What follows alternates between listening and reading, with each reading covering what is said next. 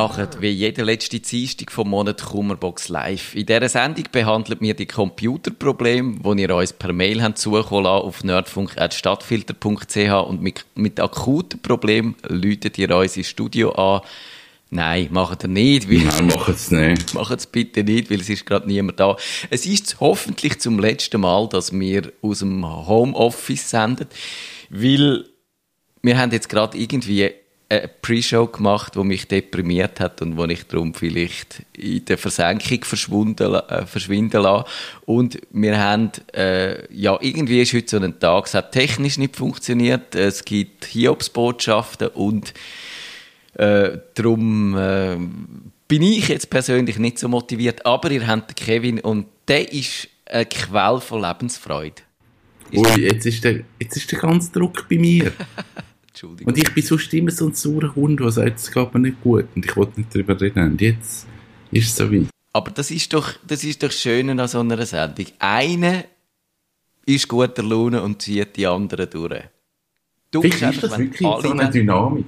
Das hat es das schon mal gegeben. Das all so auf und es ist alles scheiße. Das hat es wirklich noch nie gegeben. Nein, ich glaube nicht.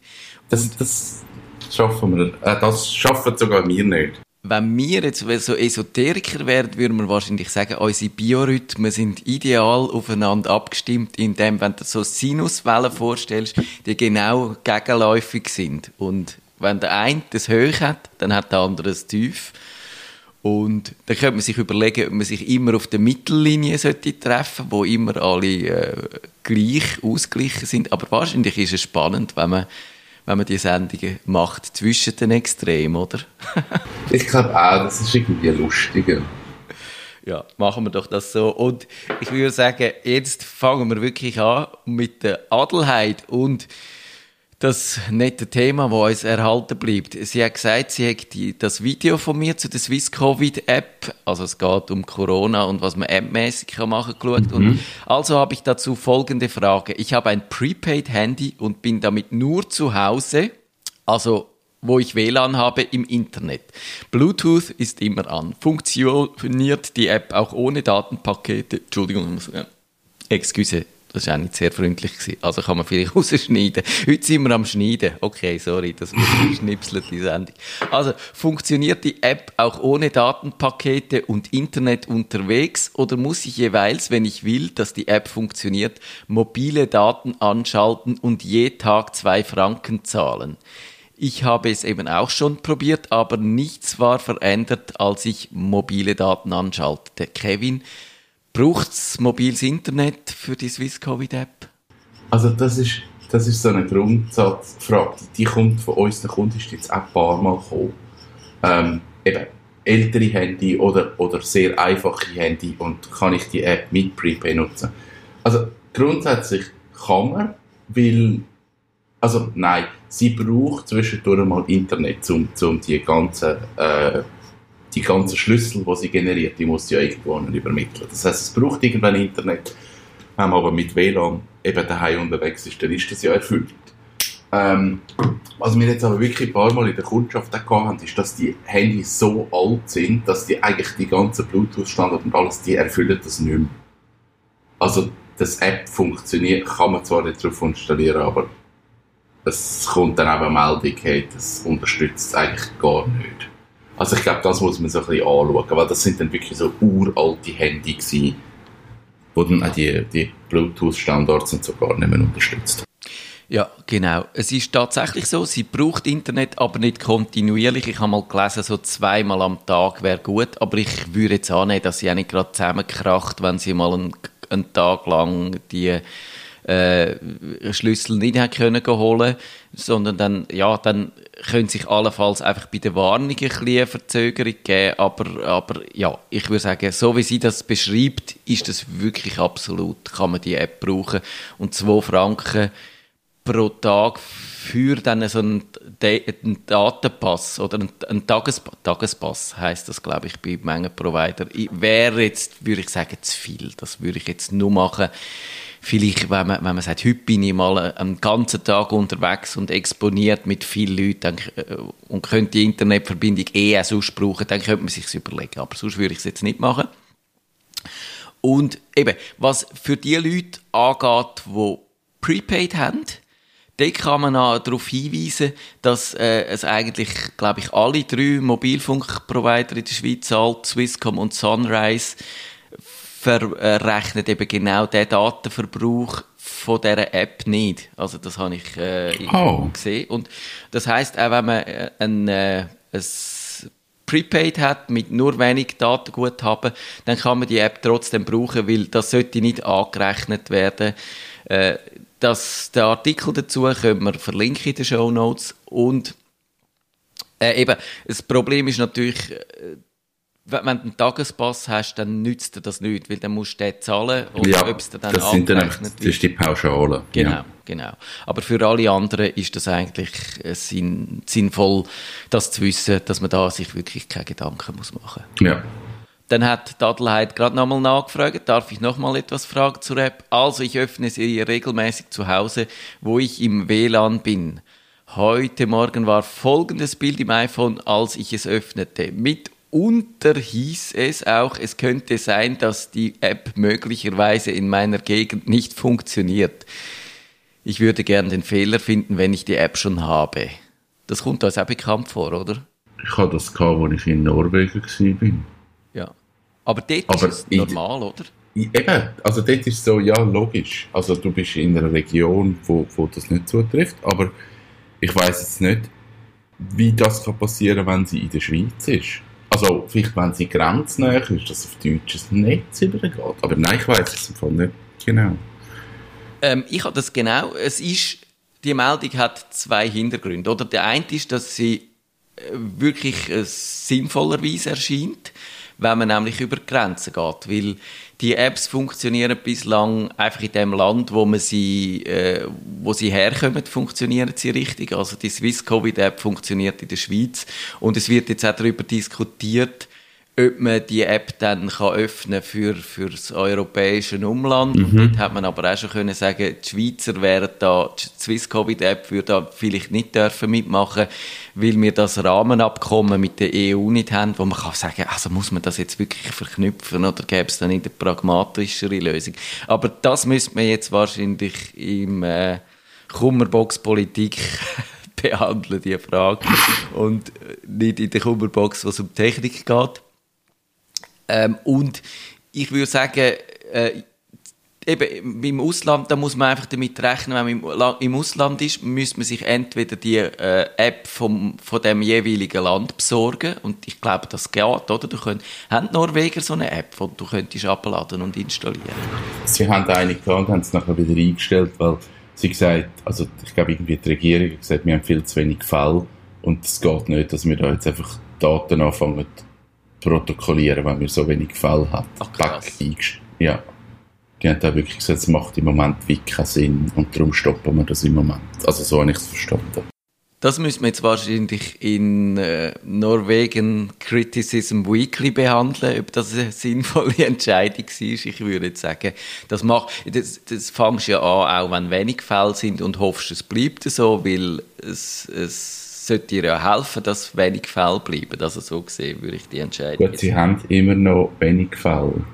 Und, und dort ist irgendwie, ich glaube, dort ist so das Ganze mit äh, Personenfreiheit und, und all das und möglichst nichts erfassen von den Leuten, das ist dort so heilig. Und, also ja. sind Norweger da ein bisschen wie die Deutschen? Das ist noch erstaunlich. Wobei die Deutschen haben sich ja durchgerungen, jetzt auch so eine App zu haben. Und, und Nein, ich glaube, sie sind, sie sind wie so, es ist so gegenseitig liberaler. Also wenn die Regierung sagt, hey, bleibt doch einfach schnell daheim und schaut euch und macht Scheissdreck, dann finden die Leute, okay, das machen wir, das ist gut. Und dann haltet man sich an das. Und umgekehrt ist die Regierung, glaube ich, so, dass sie sagt, ihr macht ja, was wir euch sagen, dann müssen wir ja auch nicht einfach Daten von euch erfassen. Es ist ein, ein anderes System irgendwie. Ja. Ja, genau, da hat natürlich jedes Land sein eigenes Süppli. Und jetzt aber die eigentliche Fehlermeldung, und die habe ich auch schon zwei, drei Mal gesehen, die erscheint tatsächlich manchmal auch, wenn man, wenn man, ja, nicht ins Ausland gegangen ist und wenn man auch nicht sehen könnte, wie jetzt das, äh, Smartphone irgendwie das Netz hätte können wechseln oder so, dass, dass es auf die Idee kommen sie könnte, dass, dass man jetzt wirklich in einer anderen Gegend ist, wo man muss überprüfen, ob man eine andere App müsste brauchen. Und ich habe in so Fall einfach äh, dann die App schnell aufgemacht, um sicherzustellen, dass sie wieder sich aktualisieren und so und dann aber die Meldung ignoriert, weil man hat auch können lesen, dass sie zum Teil fehlerhaft, äh, also fälschlicherweise auftaucht und und ich glaube, ich habe sie jetzt aber schon länger nicht mehr gesehen. Ich habe das Gefühl, das haben sie jetzt inzwischen im, im Griff. Apple und Google und so und die, wo auch, eben alle die, an dieser App beteiligt sind. Ja. Und dann hat die App auch, fragt Adelheid nach, App bat mich auch zu synchronisieren. Was ist das und wie ginge das? Ui, Kevin.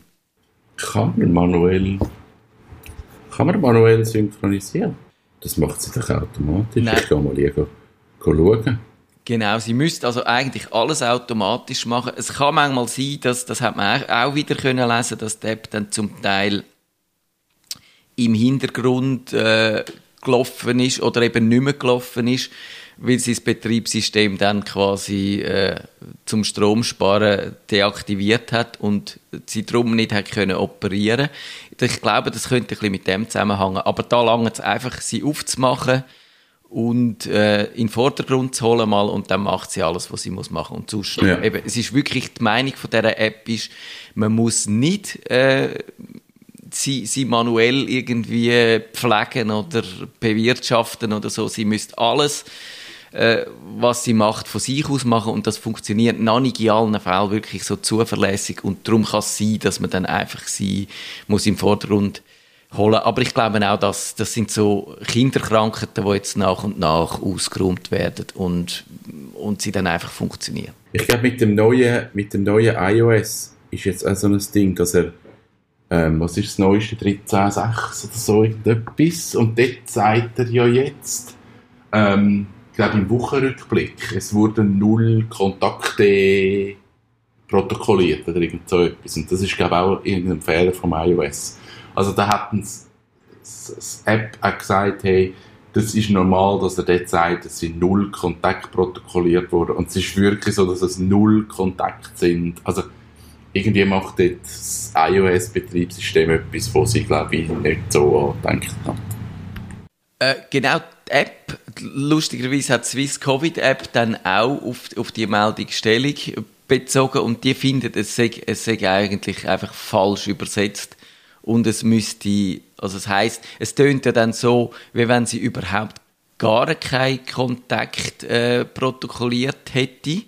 Also das heißt, dein Gerät hat null mögliche Begegnungen identifiziert und dann hast du das Gefühl, du sagst niemandem begegnet und wenn das nicht stimmt, dann denkst du, ja, ist die App kaputt. Und sie meinen, dies ist ein Übersetzungsfehler. Es bedeutet, dass null positiv getestete Kontakte vorhanden sind. Die App funktioniert weiterhin und zeichnet alle Kontakte auf, hat dann da App. Also ich finde es ja noch spannend, dass man, dass man sieht, wie eben auch so eine App, wo dann da mit Hilfe von, von der grössten IT-Konzern von der Welt entwickelt wird, dann trotzdem einfach nicht vom Fleck weg funktioniert, sondern es braucht die Zeit, dass man die Fehler ausmerzt und ja, man muss, man kann, wir können jetzt da quasi live erleben, wie das passiert.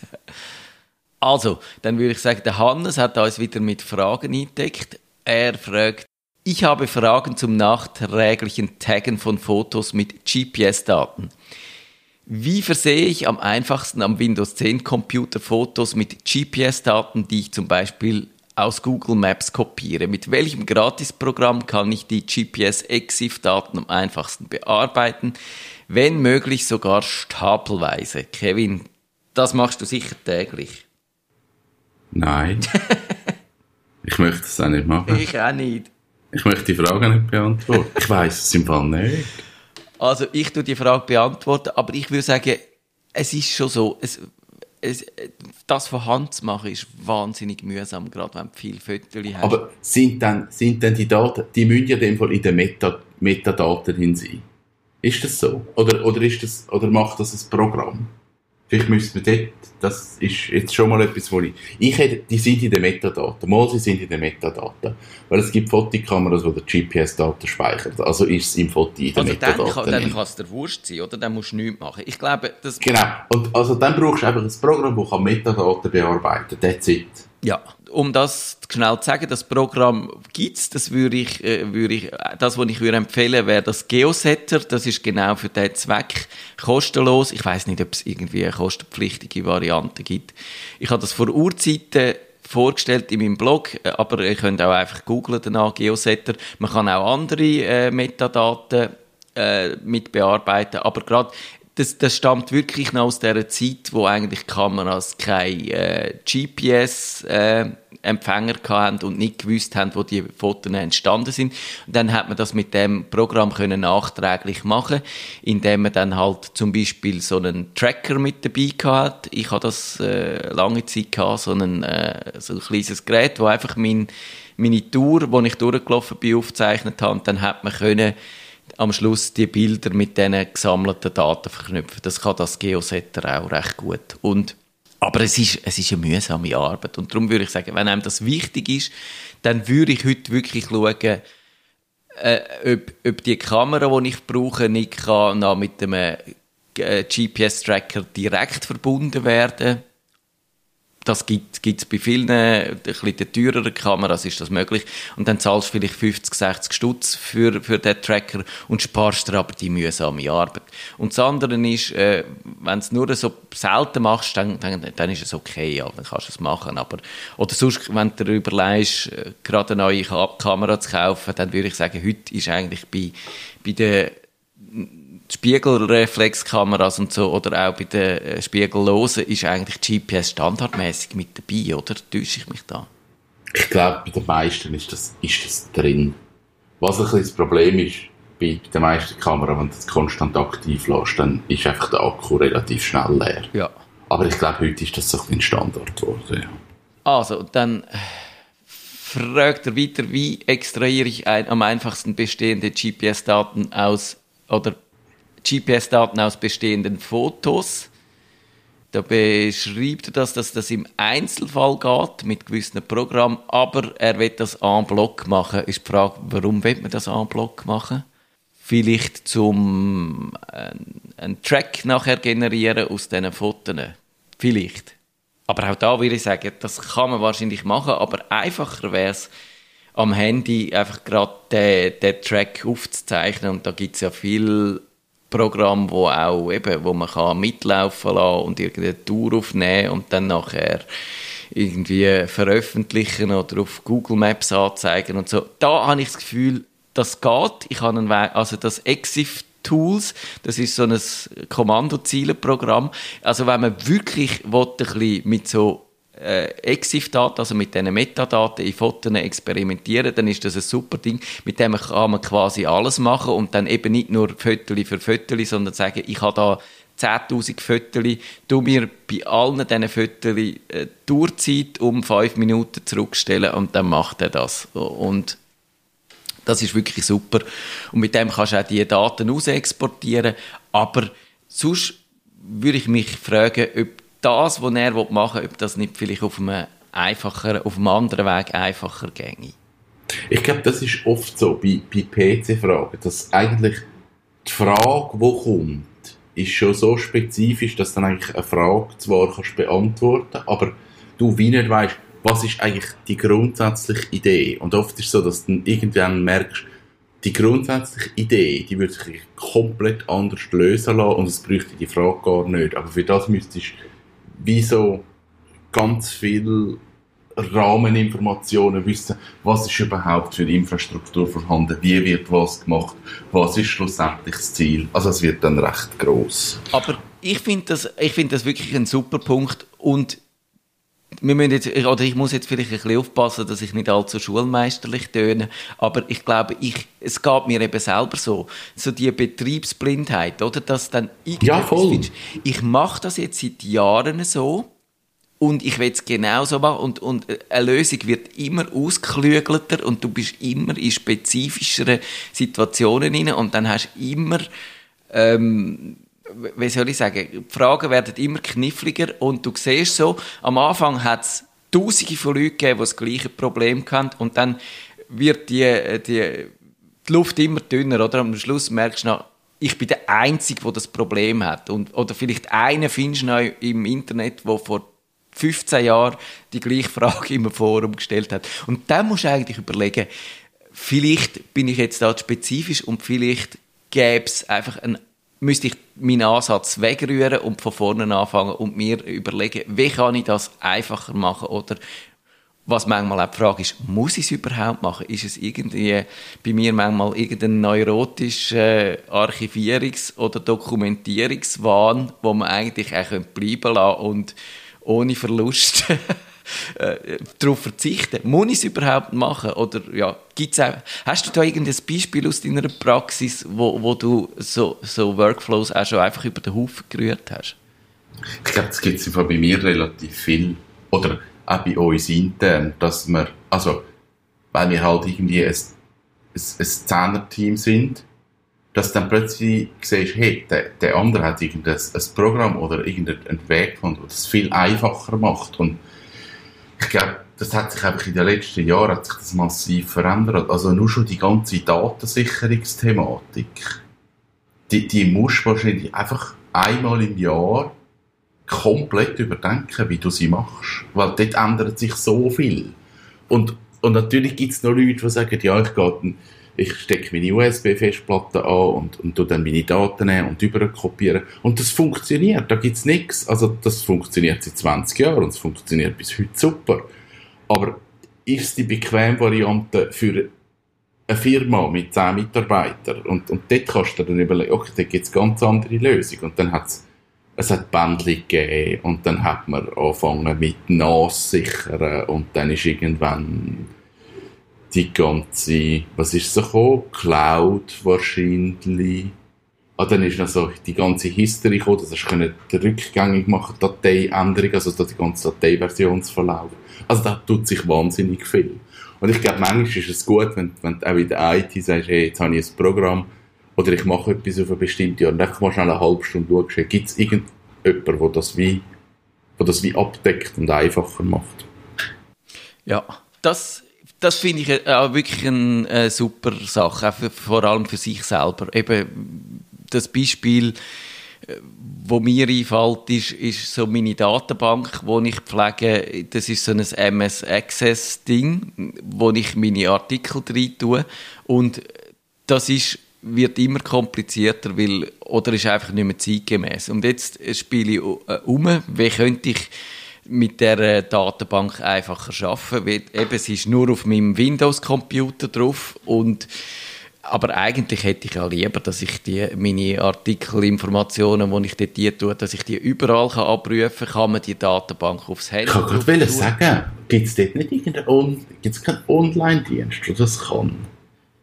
Und ist das zu spezifisch? Ich bin jetzt, das, also eben, ich, das ist so ein Projekt, das läuft und ich habe äh, was wirklich einfach geht und was erstaunlich einfach geht, ist die Datenbank äh, von, My, also von dem Microsoft Access, von der Windows-Lösung in eine MySQL-Datenbank äh, ex zu exportieren und auf einen Webserver drauf tun.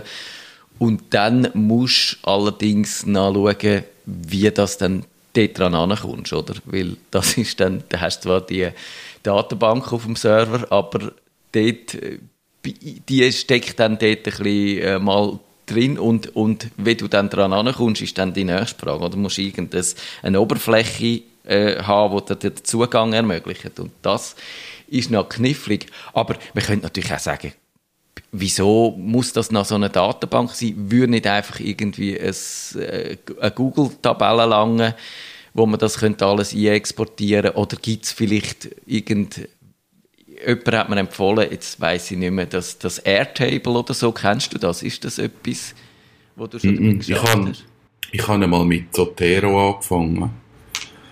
Das macht, das macht eigentlich genau das, ähm, dass du kannst deine eigenen geschriebenen Artikel und Text ähm, dorthin verwalten. Ähm, gibt's gibt es auf, warte, jetzt muss ich schnell schauen, es auf Mac und gibt es auf Windows. Es ist auch eine lokale Geschichte. Aber eben für, für die 30, 40, 50 Artikel von mir langt das jetzt locker. Und ja, du kannst so Ordner machen und, und kannst dort deine Zuweisungen machen. Also es ist dann ähnlich wie irgendwie, wie heisst das, was die ganze Zitatverwaltung macht. Egal. Auf jeden Fall kannst du dort alles eintragen und hast dort alle Infos drin. Und das langt mir dann eigentlich. Aber eben wieder lokal installiert. Wie heißt das nochmal? Zotero. Zotero, okay. Also, ich glaube, das, und das ist natürlich ein bisschen eine Frage, äh, was für ein Typ das man ist. Oder wie, wie, dringend das ist, wenn man sagt, ich muss mit dem Ding schaffen und ich brauche sofort eine Lösung. Mhm. Dann ist es natürlich etwas anderes, weder wenn man sagt, ich habe jetzt das so die ganze Zeit gemacht und ich will mir überlegen, ich kann das auch noch ein bisschen weiter auf die Art und Weise machen, wenn ich das bisher geschafft habe. Aber ich kann eigentlich mittelfristig mir überlegen, wie es anders geht. Und dann hast du plötzlich die Situation, wo du, wo du einfach so Sachen kannst ausprobieren, oder? Und und das macht spannend, weil, weil ich glaube, du begegnest plötzlich ganz neue Ideen, wie man, wie man Sachen kann auf eine völlig andere Art und Weise machen. Dann musst du natürlich immer noch entscheiden, ob, mir da, ob dir dann das liegt. Und zum Beispiel eben das Airtable, wo mir dann jemand empfohlen hat, das ist, das sieht wirklich noch spannend aus.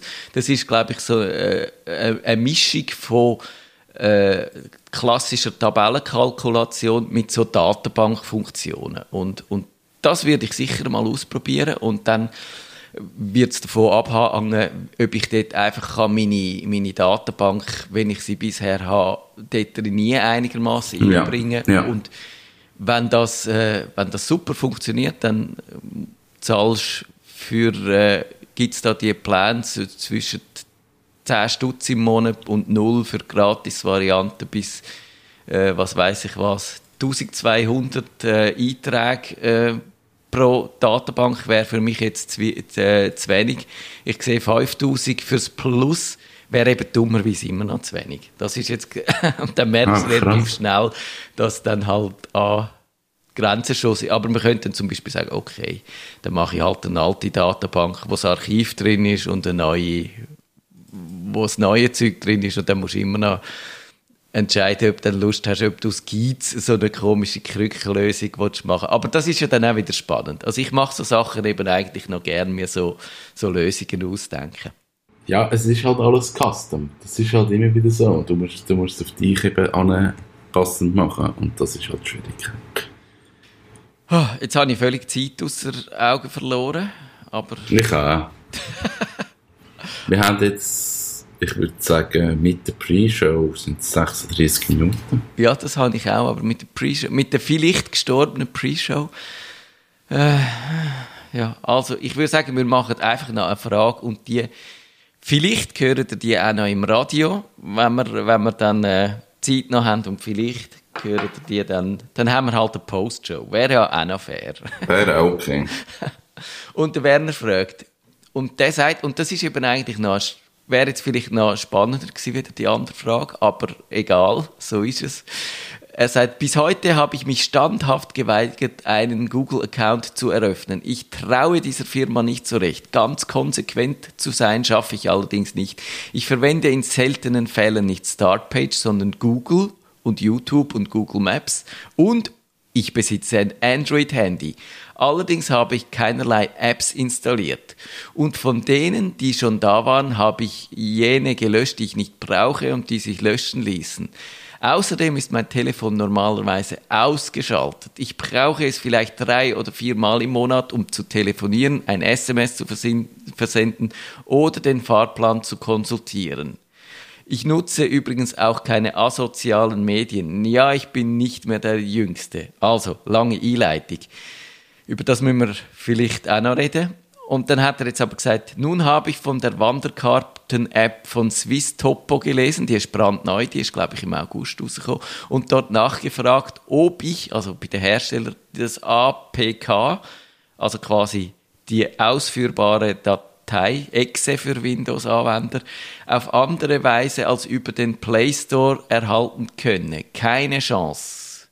Und so weiter. Also, Langer Rede, kurzer Sinn. Kevin, kann man so eine App an dem Store vorbei auf so ein Handy schliessen, wenn man nicht will, den Store von Google benutzen Ja, aber ich weiß nicht, ob man das Fass aufmachen Also es ist, es ist einfach, es, das ist einfach nicht Drag and Drop. Also es ist dann schon relativ tricky. Ich wüsste jetzt nicht, also bei iPhone ist der Jailbreak, glaube ich, irgendwie, wo du nachher musst machen und dann kannst du Apps drauf tun. Und bei Android kannst du das irgendwie auch, aber ich weiß nicht, ob dann das funktioniert. Also es ist, ich weiß nicht, ob du einfach jedes App so kannst installieren oder ob es eine App abhängig ist oder ob dann sonst irgendetwas nicht läuft. Ich, ich habe wirklich jetzt wenig Erfahrung. Also ich glaube, es geht, aber ich glaube, man möchte es auch nicht machen. Machst du das? Nein, ich mache das nicht. Und eben gerade Jailbreak würde ich nicht empfehlen. Das ist, Nein, das, das ist, ist nichts. Da hast du vielleicht dann äh, äh, nicht den Google drauf, oder eben, das wäre jetzt für den Apple-Fall, hast weniger Google drauf, dafür hast du vielleicht irgendeine andere äh, Leute drauf, die du noch viel weniger drauf haben. Und äh, eben bei Google kannst du zumindest kannst ein, gibt's andere Stores, es gibt äh, äh, die, äh, den Store von Amazon. Kannst du dich fragen, Amazon, ist dann Amazon besser als, als Google? Oder tust du einfach den Teufel mit dem Belzebub austreiben? Oder müsstest du dich halt vielleicht, äh, ja, eben das grundsätzlich anschauen. Und es ist leider tatsächlich so, die App, und wenn das der Hersteller sagt, wir sind in keinem anderen Store drin und wir geben dir leider nicht das APK, also wir tun dir nicht die App direkt zur Verfügung stellen, dass du sie kannst installieren um den Store herum, was geht grundsätzlich bei beim Google Play Store anders als beim iPhone, dann, dann ist es das gewesen. Dann musst du wählen, brauche ich den Store oder verzichte ich auf die App. Oder die dritte Möglichkeit wäre, in dem Fall steige ich auf ein iPhone um, dann hast du weniger Google oder kannst dich eigentlich ganz um Google umlavieren, aber musst vielleicht ein bisschen mehr zahlen, weil ein, iPhone ist tendenziell ein bisschen teurer als ein Android-Telefon, wobei eben also wenn das, äh, wenn das iPhone SE nimmst, das neue, das ist gibt's auch relativ günstig und dann musst du äh, halt entscheiden, ist mir meine Ab, äh, meine Unabhängigkeit von Google, ist mir das so viel wert, dass ich ein bisschen mehr zahle und bei Apple lande oder ist mir es nicht wert und dann äh, ja, musst du dafür vielleicht auf die App verzichten.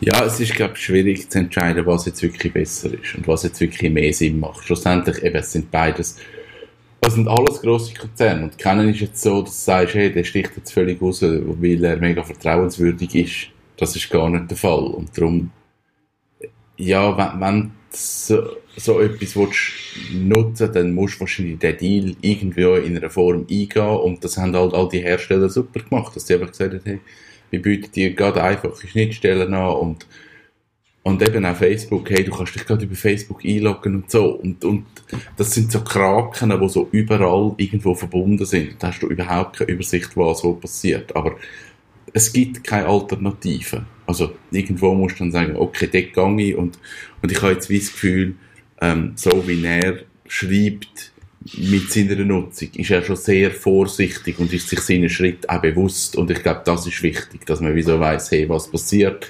Und dann muss man aber sagen, okay, wenn ich jetzt halt die App will, dann, dann mache ich mir halt einen Google-Account, generiere aber eine neue Mailadresse, generiere ein neues Passwort, das ich wirklich nur für das brauche.